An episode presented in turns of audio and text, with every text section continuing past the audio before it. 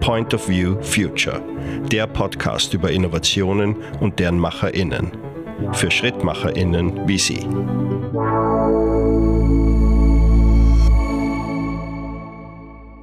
So, ich darf heute einen neuen Gast in einer neuen Folge unseres Podcasts Point of View Future begrüßen. Es freut mich sehr, den Philipp von Lattorf bei uns begrüßen zu dürfen. Philipp, du warst sehr, sehr lange und bist immer noch bei der Böhringer Ingelheim in unterschiedlichsten Funktionen. Wenn ich das der Pressemitteilung richtig entnommen habe, bist du in den Aufsichtsrat äh, gewechselt als Vorsitzender, warst aber jahrelang auch Generaldirektor slash CEO, wie man das wahrscheinlich neudeutsch sagen würde. Trotz allem ein paar Worte zu dir, deiner, deiner Historie, deiner Funktion, dass du dich unseren Zuhörern vielleicht mal kurz und knackig vorstellst. Ja, mache ich gerne. Schönen guten Morgen, Nils. Freue mich hier zu sein. Ja, wie du gesagt hast, Böhringer ist eine lange Karriere, die ich äh, hinter mir habe, seit vielen, vielen Jahrzehnten schon. Ähm, an die 30 Jahre, dass ich jetzt schon bei der Firma bin. Und das hat äh, angefangen eigentlich fast gleich nach dem Studium, habe ich immer wieder mit Böhringer Ingelheim zu tun gehabt, habe mich aber dann entschieden für eine Karriere bei IBM, habe das zwei Jahre gemacht und äh, habe dann gesehen, dass das ein sehr interessanter Job, aber nichts für mich ist und bin dann weggegangen und, und habe bei Böhringer Ingelheim angeheuert. Und das war die richtige Entscheidung damals, obwohl ich keine Ahnung von Pharmazie gehabt habe oder sonst irgendwas, sondern einfach die, die Art, wie diese Firma arbeitet, mir Spaß gemacht hat und mich interessiert hat. Und vor allem auch, dass man internationale Chancen dort, dort bekommen hat. Äh, am Anfang war es natürlich sehr, sehr stark Osteuropa fokussiert. Und das war eine große Herausforderung, aber auch ein großer Spaß. Ähm, meine Aufgabe war es damals, Osteuropa aufzubauen. Das heißt, ich habe in vielen Ländern Osteuropas ähm, gearbeitet. Jetzt äh, lange Zeit auch in der Ukraine verbracht, in Moldawien, in Weißrussland. Das waren so die ersten Hammerjobs. Meine Kinder haben mich dann gefragt, Papi, warum wolltest du denn unbedingt in die Ukraine? Habe ich gesagt, das äh, sucht man sich nicht aus, dort wird man hingeschickt. Also heutzutage suchen sich die Kinder aus, wo sie arbeiten wollen ähm, wie ich begonnen habe, war man froh, wenn man einen Job gekriegt hat und wurde, ist dann dort hingegangen, wo man hingeschickt wurde. Ja, und dann hatte ich sehr interessante und lustige Jahre in Zentral- und Osteuropa. Ich war in dem Baltikum, Estland, Lettland, Litauen, bin dann nach Ungarn als Geschäftsführer und äh, ja, so, so hat sich das Jahr für Jahr weiterentwickelt. Und es waren immer jedes Jahr neue interessante Chancen. Und äh, es ist sehr interessant für mich zu sehen, wenn jetzt die Kinder Job, auf Jobsuche sind und die Freunde von den Kindern, da herrscht eine ganz andere Stimmung, eine ganz, ganz andere Einstellung zu dem Job. Ja. Also ebenso wie ich angesprochen habe, ich bin dort hingegangen, wo man mich hingeschickt hat. Mhm. Die Kinder haben eine ziemlich genaue Vorstellung, wo sie wollen, was sie wollen, äh, mit wem sie wollen und äh, suchen sich das viel eher aus, als wir das damals gemacht haben. Du hast gesagt, dass dir die Art und Weise von Böhringer Ingelheim so gefallen hat. Jetzt ist es ja ein Unternehmen in Familienbesitz. Das ist ja kein, wenn ich mich, äh, wenn ich mich nicht täusche, ist das ja im Privatbesitz. 100 Prozent, ja. Weil wir uns ja mit dem Thema Innovation auch auseinandersetzen. Meine, meine Theorie ist ja, dass Familienunternehmen schneller agieren und vielleicht ein Ticken innovativer sind, weil Entscheidungen etwas zu tun schneller fallen, wie wenn man durch x Gremien gehen muss und viel zu viele Menschen mit Vorbehalten immer diesen innovativen Themen gegenüberstehen. Ist diese Wahrnehmung meinerseits bei Böhringer auch irgendwie, ist die korrekt oder würdest du das noch anders beschreiben? Ich würde es etwas anders beschreiben. Es ist nicht schneller, die Entscheidungen, die man trifft, aber sie sind langfristiger und langfristig. Also wir denken, und das ist gerade wichtig in der Pharmaindustrie und der, und der Medizin, wir denken schon immer so 10, 15 Jahre in Zyklen.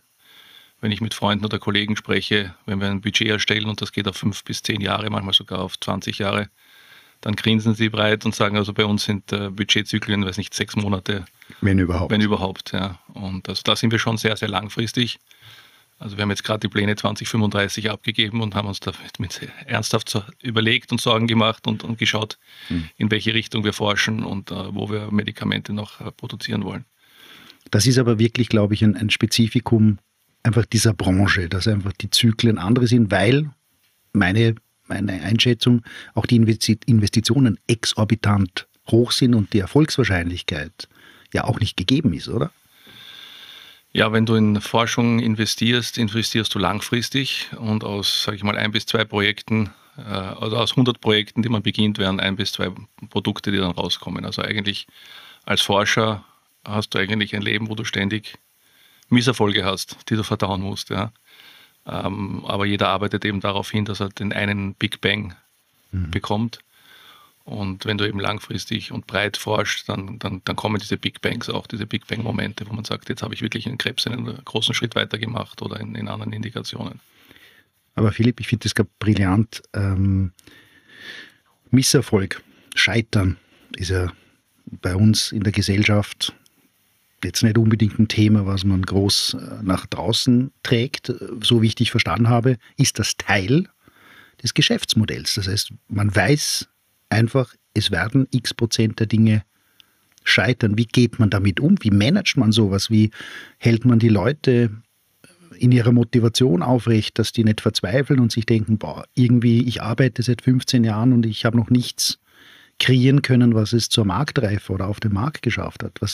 Gibt es da Rezepte dafür?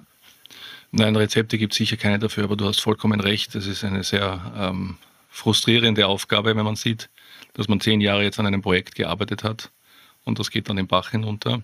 Das habe ich selber auch schon erlebt an einem Projekt, wo wir gedacht haben, wir haben aus dem Grundlagenforschungsinstitut, das wir hier be bearbeiten, das IMP, haben wir eine tolle Substanz entwickelt und die ist uns dann in der letzten Phase, ist sie uns dann leider runtergefallen. Da waren aber schon 900 Millionen investiert. Unfassbar. Und da musste man dann eine Entscheidung treffen, das in den Gully zu schmeißen. Ja.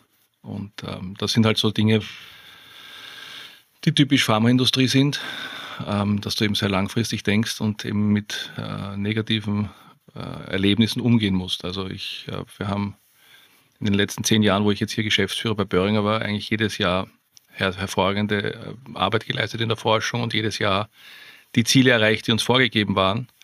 Bis auf letztes Jahr. Letztes Jahr plötzlich, aus was auch immer für Gründen, hatten wir keinen einzigen neuen Start of Development. Null.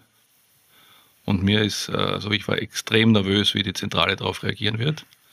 Die waren ganz gechillt. Also der Forschungsleiter hat gesagt, ihr habt einen tollen Job gemacht, danke vielmals. Ähm, bitte weiter so. Äh, sind euch ein paar Projekte abgestorben, dann haben wir entschieden, die nicht weiterzuführen.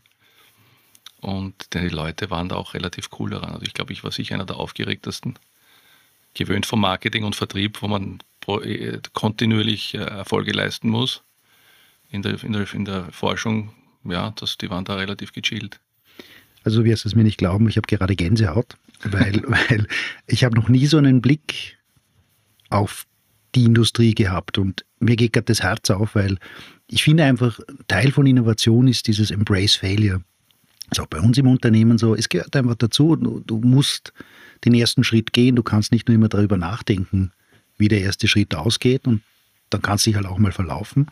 Bei uns sind natürlich die Investitionen etwas andere, aber wenn ich dir zuhöre, dann finde ich, dass sich da jeder von der Einstellung zum Thema, wie entwickle ich etwas, bei euch eine Scheibe abschneiden kann, weil diese Denkweise würde vielen gut tun, das nicht immer nur gehypt ist, sondern einfach zu sagen, hey, es gehört dazu, dass man scheitert. Und was lernen wir daraus? Was machen wir beim nächsten Mal besser?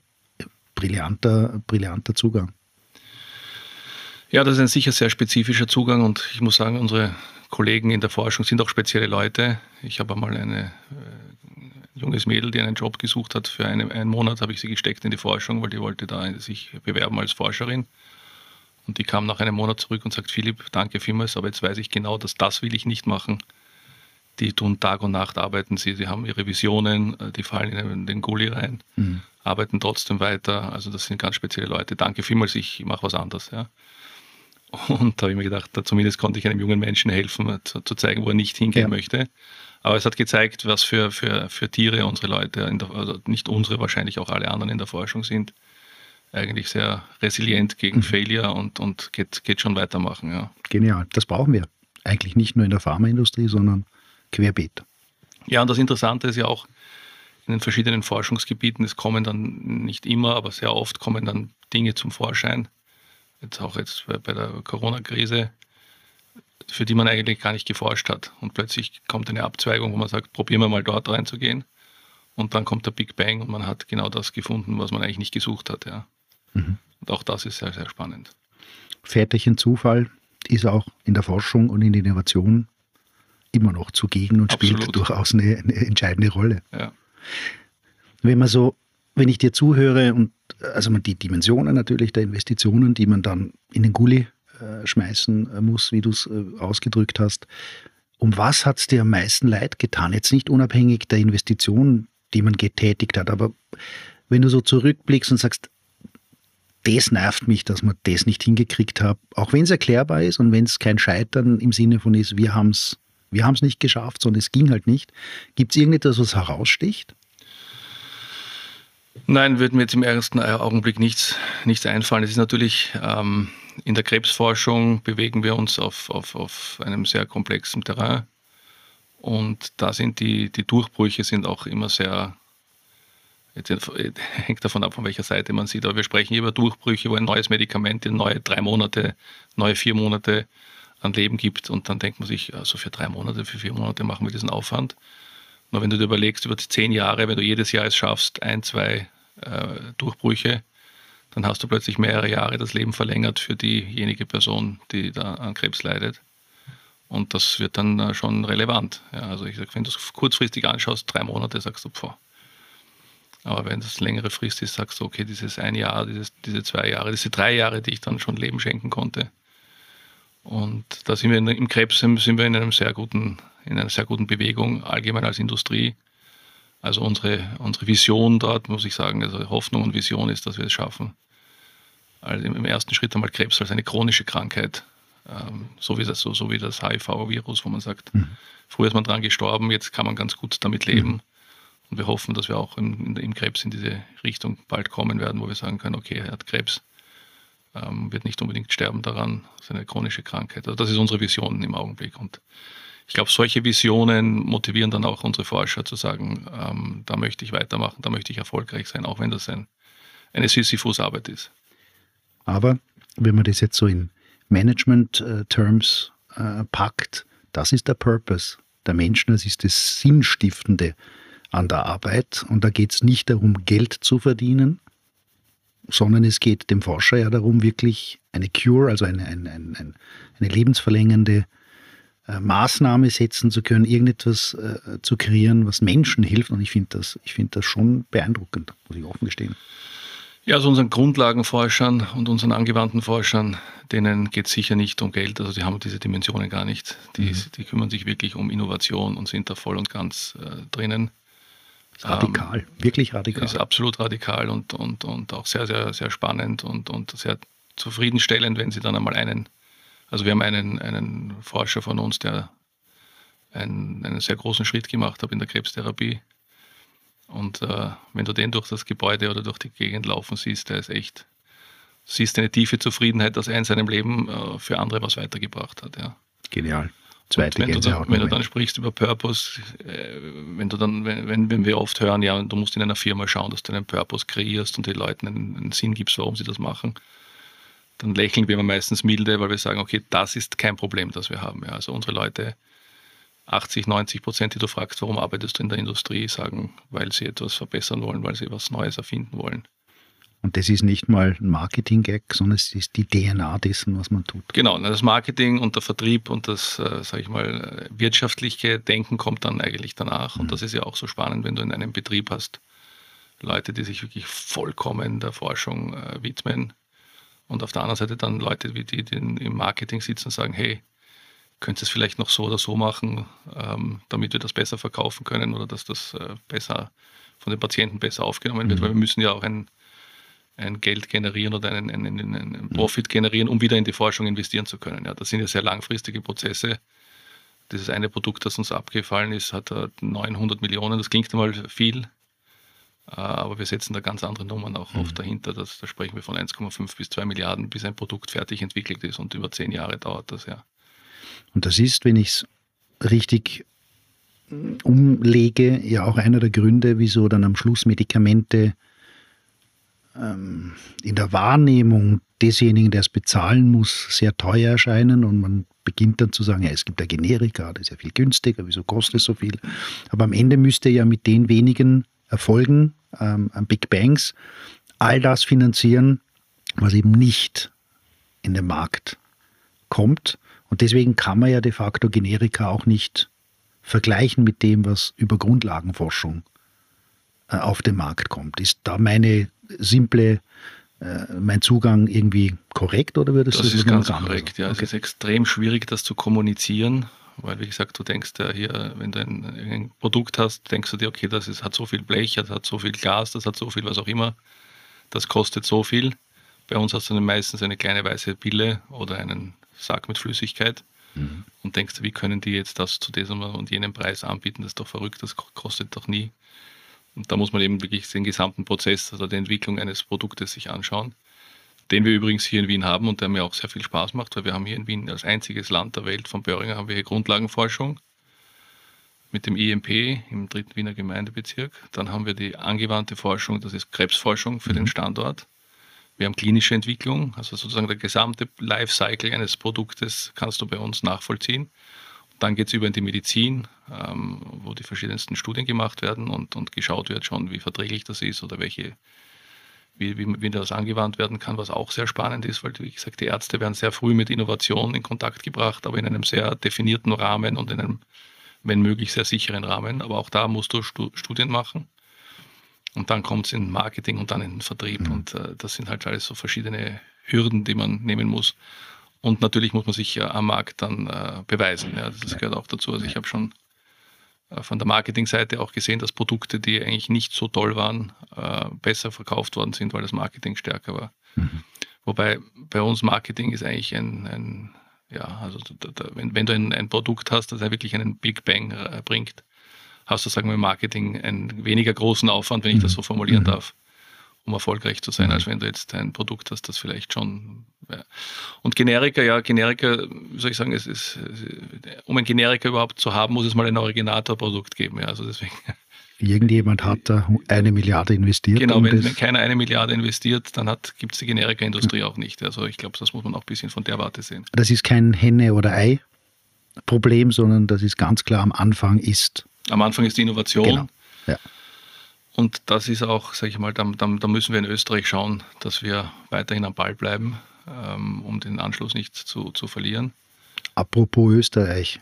Ich weiß, dass du mit enormen persönlichen Einsatz sowohl äh, bei deinem Unternehmen, also bei der Firma, wie auch in der Politik ja wahnsinnige Investitionen ermöglicht hast. Natürlich du, aber trotzdem, du warst einer der Treiber, der auch äh, dafür gesorgt hat, dass gerade Wien äh, eine massive Schub bekommen hat innerhalb des Böhringer äh, Konzerns. Ähm, und jetzt sagst du gerade, wir müssen mehr tun. Ich will es gar nicht so sehr ins Politische jetzt bringen, aber natürlich ist auch da Innovation ein Thema und Rahmenbedingungen hindern zum Teil die Innovation, sie können aber auch Innovation fördern. Jetzt hast du noch zwei Hüte auf. Das ist Vizepräsident bei der FAMIC äh, und Vizepräsident bei der Industriellen Vereinigung. Ähm, in dem Kontext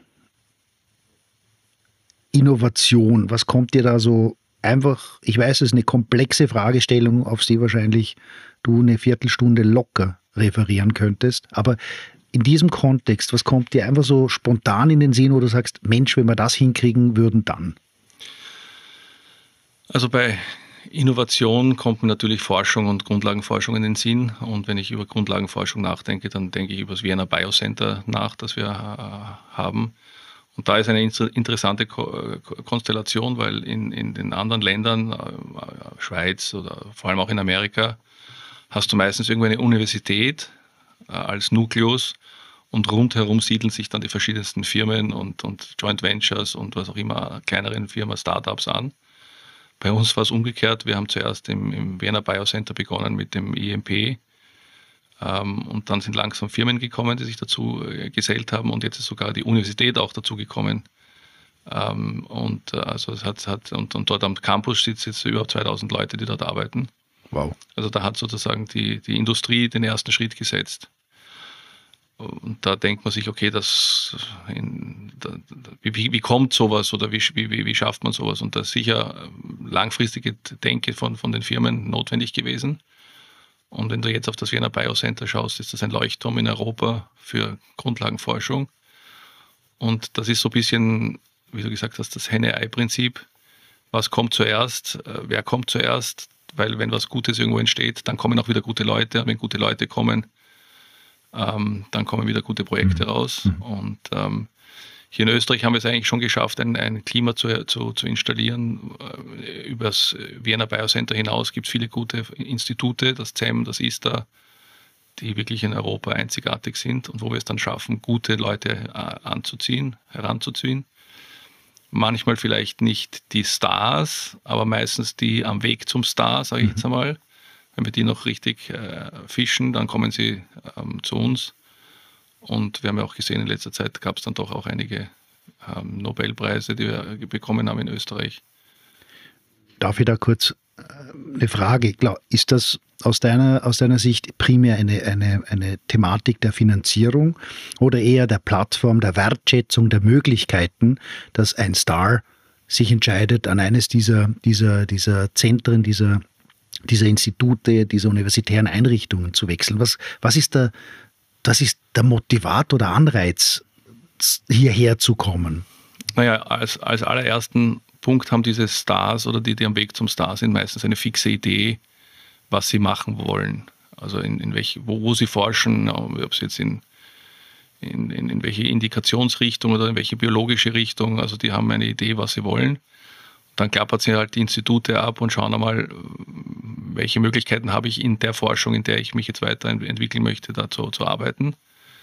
Und ähm, da hast du dann oft, ähm, hängt dann auch sehr viel am Umfeld. Mhm. Im ersten Schritt glaube ich gar nicht, dass die Leute über Finanzierung nachdenken, mhm. sondern eher um, was für ein Umfeld habe ich da, welche Möglichkeiten habe ich. Und dann natürlich spielt es dann äh, die finanziellen Möglichkeiten, weil ob du jetzt ein, eine Gruppe haben kannst oder weiß nicht, 35 Gruppen, die in dieser The Thematik arbeiten, ist natürlich auch ein finanzielles äh, Thema. Mhm. Aber ich sage mal, die, die Forscher, die dort kommen, wollen einmal ihr Thema durch, ja. äh, durchdrucken. Also wir hatten dann eine sehr erfolgreiche ähm, junge Forscherin, ähm, die Eli Tanaka aus Japan, zu uns gekommen ist und unbedingt an Axolotl, das sind so mexikanische Feuersalamander, die ihre Gliedmaßen verlieren können und die können sie nachwachsen lassen. Ja die wollte unbedingt da mit denen arbeiten und hat, haben wir gesagt, wir bauen hier ein Terrarium. Und jetzt haben wir, glaube ich, die größte Züchtung von diesen Axolotlen in Europa, die es gibt, mit über 5000 von diesen Tieren, die jeder in einem eigenen Käfig sitzen, weil sie sich sonst auffressen würden. Ja. Das gibt es ja nicht. Und äh, die hat gesagt, okay, in Wien haben wir das alles geboten und gesagt, wir bauen dir ein Terrarium, du kannst deine Tiere alle mitnehmen und die forscht jetzt seit vielen Jahren sehr zufrieden und, und, und sehr, sehr erfolgreich an, an, am IMP. Geniale Geschichte. Aber wie gesagt, diese Stars oder diese am Weg zum Stars haben halt ihre eigenen Ideen und wenn du sagst, du möchtest sie an deinem Institut haben, dann musst du auch was dafür tun. Und einhängen kann man sie nicht, weil die haben eben ihre fixe die Vision. haben ihre Idee, die wollen sie verwirklichen. Mhm. Und wenn du es nicht schaffst, sie zu dir nach, also wenn, wenn wir es nicht schaffen, die zu uns nach Wien oder nach Österreich zu bringen, dann gehen sie woanders ja. hin. Ja. Und so wie ich dich jetzt und deine Aussagen richtig verstanden habe, hoffe ich, ist die Hartnäckigkeit im Verfolgen der eigenen Vision, glaube ich, der Schlüssel zu Durchbrüchen, die dann wieder in der pharmazeutischen Branche Menschen helfen, wenn ich das so ganz simpel. Genau, das ist der Zyklus, das, ja. also, so spielt sich das ab und äh, Genial. das ist schon ein sehr, sehr interessantes Thema. Ganz neue Einblicke. Ich bin echt äh, baff erstaunt. Das habe ich so, also es bringt mir gerade, also ist jetzt in dem Fall mein persönlicher Podcast, den werde ich auch nochmals anhören. Das sind geniale Einblicke. Vielen Dank, Philipp, dafür. Gibt es irgendein Thema, was dir jetzt noch irgendwie auf dem, auf dem Herzen liegt oder aus dem Gespräch heraus, wo du sagst, hm, das wäre vielleicht noch ein Thema, was ich gerne einflechten möchte? Ja, ich glaube, ein Thema, das interessant ist oder was mich immer wieder beschäftigt, ist natürlich, wir haben es ganz zu Beginn gestreift, ist, dass diese Firma, äh, Böhring Ingelheim, eine private Firma ist und in, in Eigentümerhand geführt wird. Und dass auch wahnsinnig viel Fokus gelegt wird auf, auf die Ethik. Und ähm, das ist, sage ich mal, eine Grundlage, wenn du in, in, in der Pharmaindustrie arbeitest, Äh, und es ist wahnsinnig schwierig, diesen Weg zu gehen zwischen Investitionen oder sagen wir zwischen Geld und Wissenschaft. Ja. Mhm. Ähm, aber bei Böhringer ist immer die Ethik im Vordergrund. Das ist, uh, unser CEO ist ein Mitglied der Familie und der lebt das auch jeden Tag vor, wie man, wie man, äh, ich habe gerade vor kurzem mit ihm gesprochen und er hat gesagt, das ist so einfach, die Leute zu führen. Man muss nur sie respektvoll behandeln, man muss ihnen die Wahrheit sagen und dann folgen sie einem sowieso. Und so ist es auch, ja. Also ähm, im Prinzip, sage ich mal, ist, ist Führen äh, eine relativ einfache Aufgabe, wenn man die Leute respektiert. So wie man selber ja auch immer respektiert werden will. Also wenn ich mir überlege, wo war ich unzufrieden oder unglücklich, war immer dann, wenn, mein, wenn einer der Vorgesetzten sozusagen mich nicht respektvoll behandelt hat. Wenn, wenn, wenn das Thema, was ich vorgeschlagen habe, nicht gekommen ist und man konnte mir das erklären, dann war ich auch mit absolut im Frieden. Mhm. Aber wenn ich das Gefühl gehabt habe, ich wurde jetzt schlecht behandelt oder respektlos behandelt, dann ist man sehr, sehr frustriert. Ich glaube, da geht es nicht nur dir so. Ich, ich, es gibt ja diesen, diesen Sager, man verlässt nie die Firma, sondern man verlässt Chef, einen ja. Vorgesetzten, genau. Und ich, äh, ich teile das mit dir. Der Schlüssel ist Respekt, ich würde es noch vielleicht ergänzen, Wertschätzung.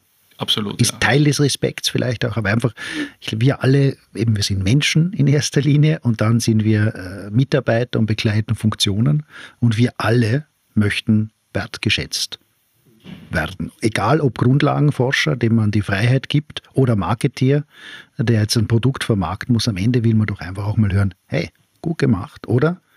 Nicht gut. Und ich erkläre dir auch wieso und das machen wir beim nächsten Mal besser. Und das, wenn man das beherzigt, ist Führung tatsächlich relativ simpel. Ja, und das ist interessant, die Leute kaufen sich Bücher, machen pro, pro irgendwelche äh, Ausbildungen und Projekte. Und wie gesagt, aus meiner Sicht ist das ein, ein relativ äh, einfaches äh, Konzept, wenn man sagt, man respektiert die Leute und, und schaut, dass man ihnen hilft. In all diesen Projekten, sei es jetzt in der Forschung oder sei es dann im Vertrieb und Marketing, wenn wir mit den Teams zusammensitzen, wir als Führungskräfte versuchen uns immer so zu positionieren, dass wir sagen, okay, das ist euer Projekt, ihr seid dafür verantwortlich, ich bin hier, wenn ihr, wenn ihr Probleme habt. Mhm. Und jetzt, wie ich zurückgetreten bin oder auf die Seite getreten bin und in den Aufsichtsrat gewechselt bin, habe ich sehr viel eben von dem Feedback bekommen, haben gesagt, äh, es war so äh, positiv mit mir zusammenzuarbeiten. Und wenn ich gefragt habe, warum, war immer, du warst nie da, aber immer da, wenn man dich gebraucht hat. Also im Sinne, ich habe sie alleine arbeiten lassen. Wenn sie ein Problem gehabt haben, dann war ich da. Und das war schon sehr für mich sehr, das war mein Gänsehautmoment, wenn du dann nach 30 Jahren Arbeit äh, solche E-Mails bekommst, wo die Leute sagen, es war cool mit dir zusammenzuarbeiten, du warst immer da, wenn wir dich gebraucht haben. Ich glaube, das nehmen wir Vertrauen. Ja, absolut. Großartig. Ja. Dann war das doch eigentlich ein perfekter Moment, dich neuen Aufgaben dann zu widmen, oder? Ja, seit 30 Jahren in der Firma und jetzt 10 Jahre hier in, in, in Österreich, äh, glaube ich, äh, habe ich vieles getan und vieles erlebt und äh, bin jetzt sehr, sehr stolz und, und zufrieden, dass ich diesen nächsten Schritt gemacht habe. Ähm, wobei die Idee dahinter wäre natürlich auch gewesen, ein bisschen weniger zu arbeiten. Mhm. Ähm, das hat sich jetzt teilweise schon so eingestellt. Auf der anderen Seite sind natürlich, du hast das vorher angesprochen, noch viele Themen auf politischer Ebene oder auf, auf, auf, auf äh, Verbandsebene. Ich bin da ein bisschen Schnittlauch auf jeder Suppe und äh, äh, muss versuchen, mich da auch ein bisschen zu, zu konzentrieren. Ähm, aber es macht mir einfach Spaß, da, dort mitzuarbeiten und, und, und die Zukunft zu gestalten. Und solange du die Suppe ja selber mit auslöffelst, ist das ja alles halb so schlimm. Ich kann mich dich gar nicht vorstellen, ohne Aufgabe und ohne irgendwas bewegen äh, zu wollen. Ähm, deswegen, äh, ich, wir werden wieder voneinander hören, da bin ich überzeugt in irgendeiner Form. Ähm, vielen lieben Dank für diese Einblicke ähm, auch für diesen persönlichen Touch, den du auch gegeben hast. Und ich würde jetzt gerne äh, zum letzten Teil unseres Gesprächs kommen und das ist äh, mittlerweile äh, über die äh, Staatsgrenze hinaus berühmten Wordrap. Ja. Ich werde dir 15 Fragen stellen. Wow. Ganz genau, das denke ich mir auch immer. Aber es geht ratzfatz, weil du hast es selber in der Hand. Du kannst lange antworten. Ja. Dann wird es lange. Oder du schaust, dass du einfach das, was dir als erstes in den Sinn kommt, so kurz wie möglich mitteilst. Und wenn dir irgendwas nicht einfällt, machen wir es wie äh, im Fernsehen Buzzer. Nächste Frage. Nächste Frage, sehr cool. Gut. Also, bist du parat? Ready to go. Exzellent. Mein allererster Job war? Bei IBM. Mein Held oder Heldin ist? Meine Frau. Die meistgenutzte App auf meinem Handy? Currency Exchange. Und zwar, wenn ich das Ja, klar, definieren kann, ich, äh, eines meiner wi- wichtigsten und größten Länder ist Russland. Oh, Und dort schießt die Currency mal rauf, mal runter und das hat einen großen Einfluss auf unser Geschäft. mhm. Das heißt, in der Früh der erste Blick zum Handy schaue ich auf die Currency Exchange, wo der Rubel steht. alles klar, macht Sinn. Darüber ärgere ich mich. Also ich, ich bin äh, in jungen Jahren bin ich sehr, sehr schnell. Wenn etwas nicht funktioniert hat, habe ich mich sehr schnell geärgert. Ich glaube, mit den Jahren kriegt man eine gewisse Gelassenheit, eine gewisse Distanz zu den Themen. Nicht, dass sie einem kalt lassen und so, aber ähm, man kriegt eine gewisse Distanz. Und ich, ich ärgere mich jetzt hauptsächlich über inkompetente Leute, ähm, weil die, die trifft man dann doch allzu häufig. Stress bewältige ich so. Fr früher mit Fußball spielen, jetzt mit Fußball schauen. Ich weiß auch bei welchem Verein. Bester LinkedIn-Account. Ich bin eigentlich, muss ich zugeben, nicht sehr viel auf LinkedIn. Ich habe dort zwar einen Account, ähm, aber sage ich mal, wenn ich äh, aus der Trickkiste sprechen darf, der wird, mit, der wird in der Firma gemanagt und ich, ich bekomme ihn zu sehen, aber ich mache ihn nicht selber. Okay, danke für die Offenbarung. So, drei Stichworte zum Wirtschaftsstandort Österreich. Gut, schlechter und weiterhin schlechter. Diese pharmazeutische Errungenschaft schätze ich besonders. Boah, da wüsste ich jetzt keine ein, ein- einzige, weil, was soll ich sagen, wo, immer eine, eine, etwas herauskommt, was positiv ist, ist das eine große Zufriedenheit, wenn wir ein neues Medikament erforscht haben. Und jetzt krasser Themenwechsel. An der Bar bestelle ich. Immer Gin Tonic. Wer möchte ich gerne für einen Tag sein? Joe Biden oder der Präsident von Amerika. Okay. Ich kann nicht verstehen, dass. Dass für Leute das Führen so schwierig ist. Das sollte jeder einmal ausprobiert haben. Das sollte jeder einmal ausprobiert haben. Wir haben ein, in der Firma ein Projekt, ein Social Project, das heißt äh, Making More Health, wo wir mit der Hilfe von Ashoka Projekte auswählen und Fellows auswählen, die einzigartige Themen bearbeiten. Da geht es von Autismus bis über viele verschiedene Sachen, eben sehr oft auch in, in, im, im Gesundheitsfeld. Und ähm, ich habe erlebt, wenn wir unsere Leute dorthin schicken, auf, also wir sponsern nicht nur, sondern wir geben auch Unterstützung mit, mit, mit IT oder mit, mit Leuten. Und wenn wir Leute dorthin geschickt haben, auch wenn es nur eine Woche war, besser waren es drei Monate, weil wir geben den Mitarbeitern die Möglichkeit, solche Programme zu machen. Entweder eine Woche sozusagen Schnupperkurs oder drei Monate. Ähm, die Leute sind alle so zu, verwandelt zurückgekommen und, und so geerdet, dass wir gesagt haben, eigentlich sollten wir jeden Mitarbeiter, bevor er Manager wird und Verantwortung für Mitarbeiter trägt, sollte er dort drei Monate ähm, verbringen. Das haben wir leider nicht realisiert, Mhm. aber teilweise, weil wir haben über 100 Fellows oder über 100 Projekte, die wir unterstützen. Und das sind schon ein, ein, einmalige Erlebnisse für unsere Mitarbeiter. Äh, super Initiative. Für die Zukunft freue ich mich auf. Mehr Zeit. Und ich bin Fan von, Achtung, Austria Wien, ja. ich wusste, dass ich dich da noch kriege. Vollblut, ja. Und auf eine einsame Insel nehme ich mit Meine Frau und mein Laptop. Weise Wahl. Vor allem das erste. Philipp, das waren äh, die 15 Fragen. Wow, schnell vergangen. Ja.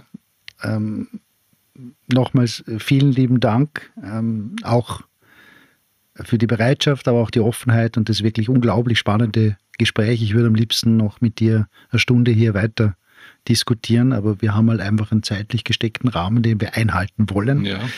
Ähm, deswegen, wir kommen jetzt zum Ende. Wie immer habe ich am, am Ende noch eine Frage an den Gast.